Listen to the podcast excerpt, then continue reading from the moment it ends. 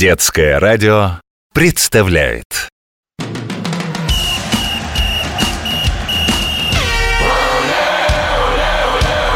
Спортивная программа.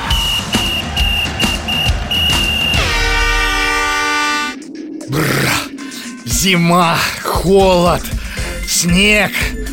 Ух ты, человек бежит в одной футболке и в шортах. Это каким же видом спорта вы занимаетесь, уважаемый? Как? Фространнинг? Странно, не знаю такого. Пожалуй, надо разобраться. Всем физкульт привет! С вами Захар, спортивный комментатор детского радио. Как вы уже поняли, сегодня в центре нашего внимания фространнинг. Я же все выяснил. Слово «фространнинг» английского происхождения состоит из двух частей.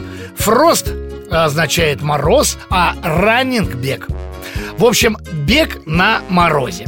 Слово английское, а спорт-то появился у нас, в Сибири.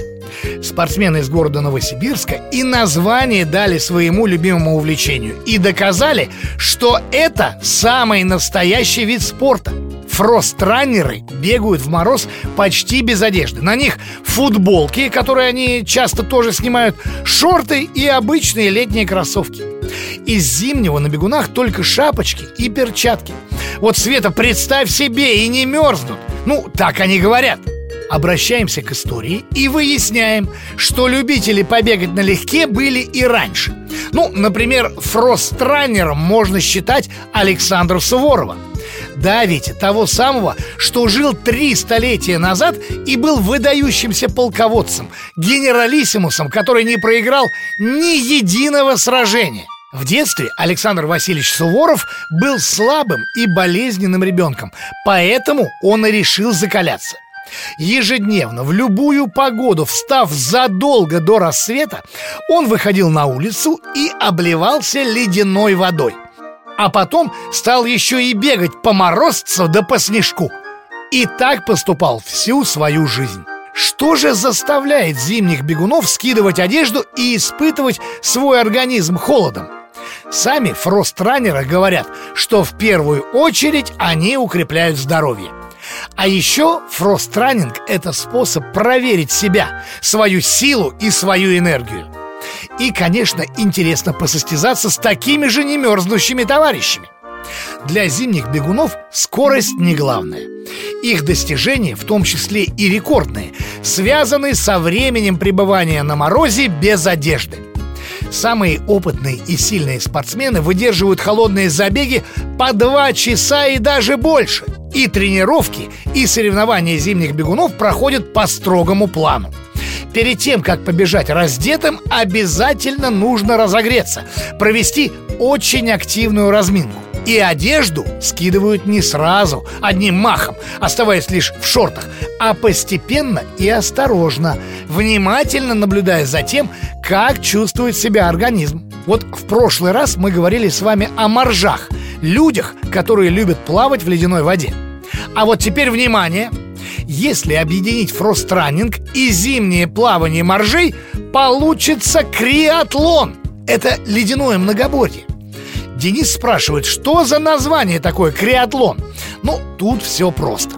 Слово происходит от греческого «криос», что означает лед, мороз, ну и холод. Криатлонисты во время своих соревнований преодолевают три этапа. Сначала бегут по снежному лесу в маечках и шортиках.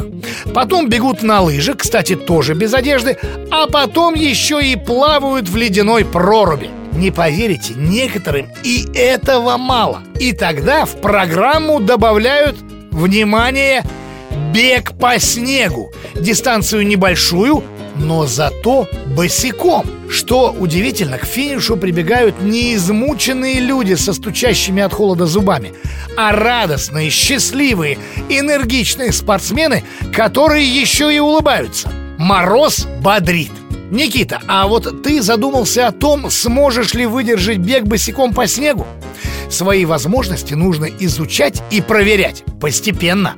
Закаливание полезно для организма, но только если ты закаляешься под присмотром тренеров или родителей.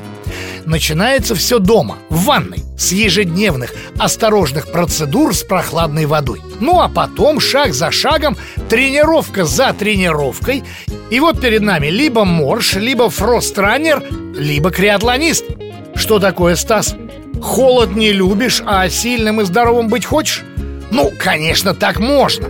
Вот для этого компания «Газпром» строит по всей России физкультурно-оздоровительные комплексы чтобы любой ребенок мог заниматься спортом Бегать, прыгать, плавать А если потом захочешь все-таки удивить и себя, и окружающих И выйти на зимнюю пробежку в одних шортах Это сделать никогда не поздно С вами был спортивный комментатор детского радио Захар Всем оле-оле!